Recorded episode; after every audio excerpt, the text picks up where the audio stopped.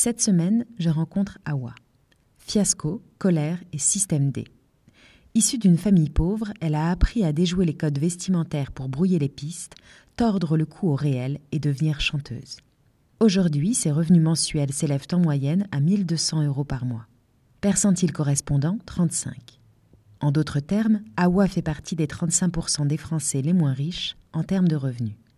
Malgré sa fragilité économique, Awa nous raconte comment son imagination débordante lui a permis de vivre la vie qu'elle a toujours rêvé d'avoir.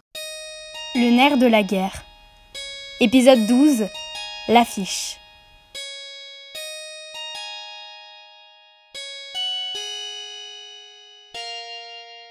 Mais il y a deux jours, j'étais à 163 euros.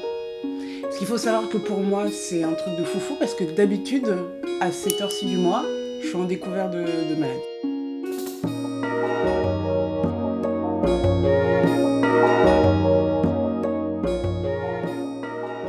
J'ai un découvert autorisé de 300 euros.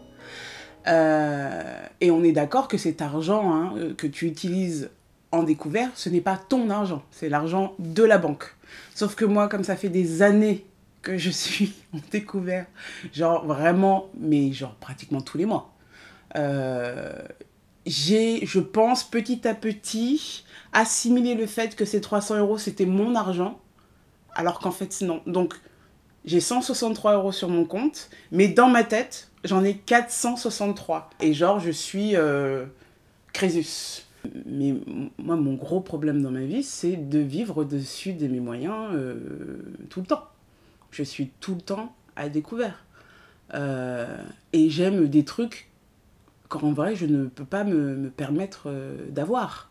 C'est-à-dire, euh, euh, j'ai- j'aime les vêtements, donc du coup, je m'en achète. Je me suis découverte pendant ces derniers mois une nouvelle addiction au maquillage.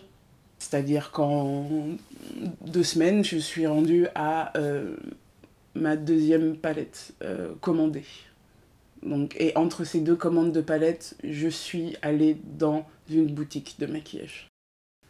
Je pense que cette envie, euh, ce, cette envie ou ce besoin de m'acheter plein de, plein de choses, je pense que ça vient de deux facteurs. Le premier étant que, bah, je, que je viens clairement d'une famille euh, euh, dans la précarité, quoi. Une famille.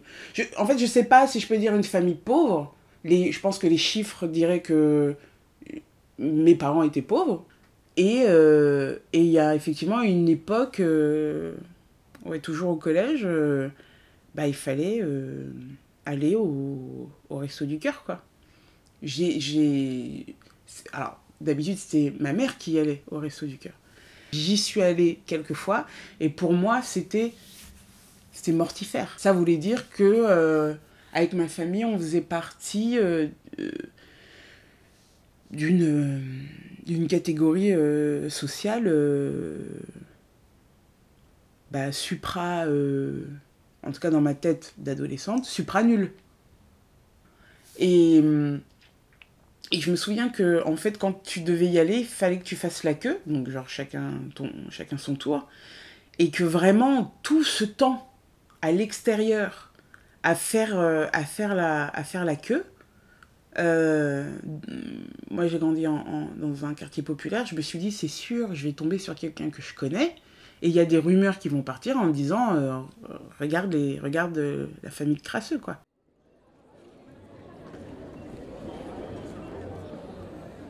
Petite anecdote.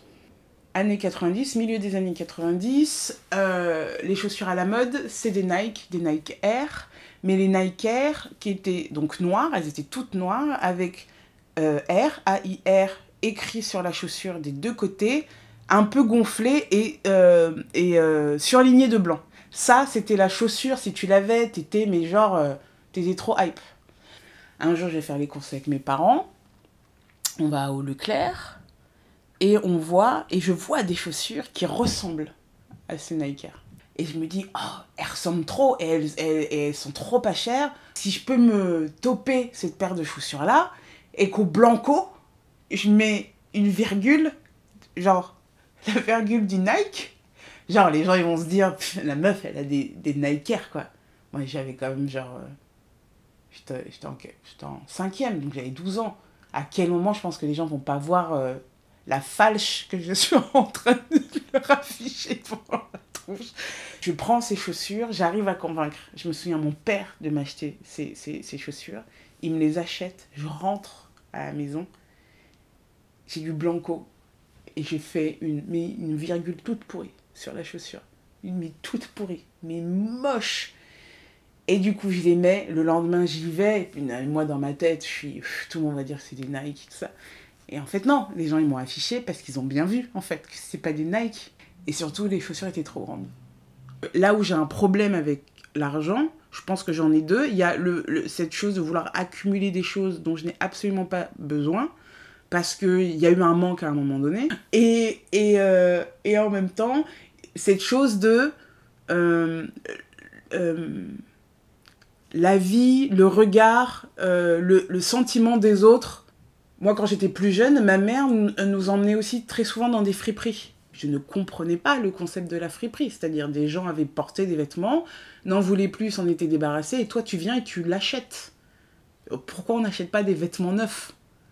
Mais en suivant ma mère dans ses friperies et en trouvant des vêtements euh, super cool, en fait, j'ai un peu changé de braquet, euh, j'ai un peu beaucoup changé de braquet en me disant juste que c'était un endroit où tu pouvais trouver des, des trésors de, de, de, fifou. Et du coup, moi, je continuais euh, en, grandissant, en devenant une, une, grande ado, et puis après, une toute jeune adulte.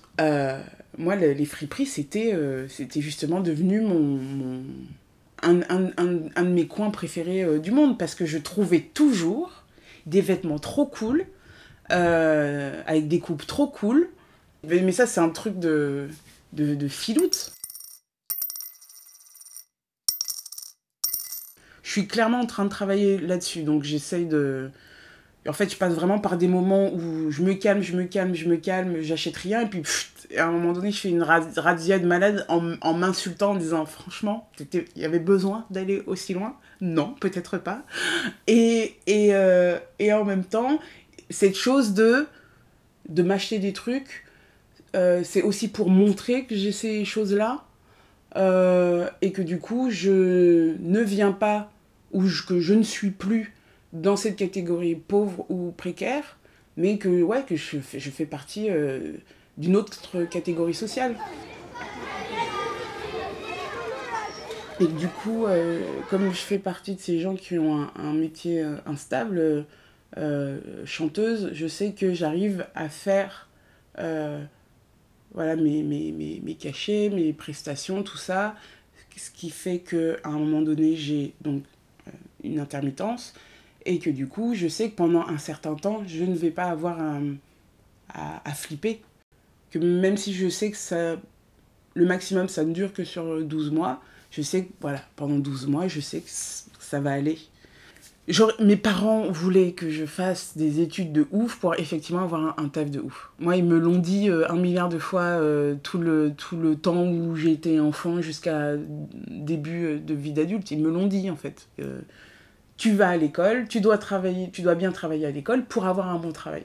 Est-ce que j'ai vraiment envie de suivre euh, l'exemple de mes parents qui est de faire des tafs tout pourris, qui payaient rien du tout, euh, qu'en plus on les accuse de voler aux, aux vrais Français, aux Blancs Non, non, non. Mes parents n'ont rien volé du tout. Mes parents ont fait le taf qu'on a bien voulu leur donner et que plein d'autres personnes ne voulaient pas faire. Euh, et pour moi, d'avoir grandi avec ça, pour moi, c'était ça la vraie vie. C'était tout sauf facile. Et en fait, je ne voulais pas de cette vie-là. Je ne voulais pas d'une vie où je suis obligée de faire des trucs parce que j'ai pas le choix. Et et, de, et continuer à galérer, ma race. Euh, j'ai, bien sûr, je n'étais pas capable de le dire comme ça, mais j'avais une, un besoin d'exaltation, en fait. ce sentiment de, de, de, de, kiffance, de, vraie imagination, de, de partir. C'est-à-dire que moi, j'ai cru pendant des années que je serais Wonder Woman et qu'en tournant sur moi-même pendant 15 minutes, j'arriverais à me transformer. Euh, bah, encore aujourd'hui, bon, j'ai je, skippé le moment où je tourne sur moi-même pendant un quart d'heure, mais je suis persuadée qu'au fond de moi, je suis Wonder Woman. Donc, euh, mais parce que je sais que ça vient de là, ça vient de ce truc d'enfance et de comment euh, j'ai fait travailler et comment j'ai fait évoluer mon imagination. Et très vite, je me suis, je me suis rendu compte que je ne voulais pas d'une vie quotidienne. Euh, d'une vie quotidienne banale plutôt, parce qu'on a tous une vie quotidienne. Euh, je voulais un truc où tous les jours c'était la magie quoi, où tous les jours c'était c'était ouf malade. Podcast conçu et réalisé par Hélène François. Retrouvez l'ensemble des autres épisodes sur lenerfdelaguerre.com.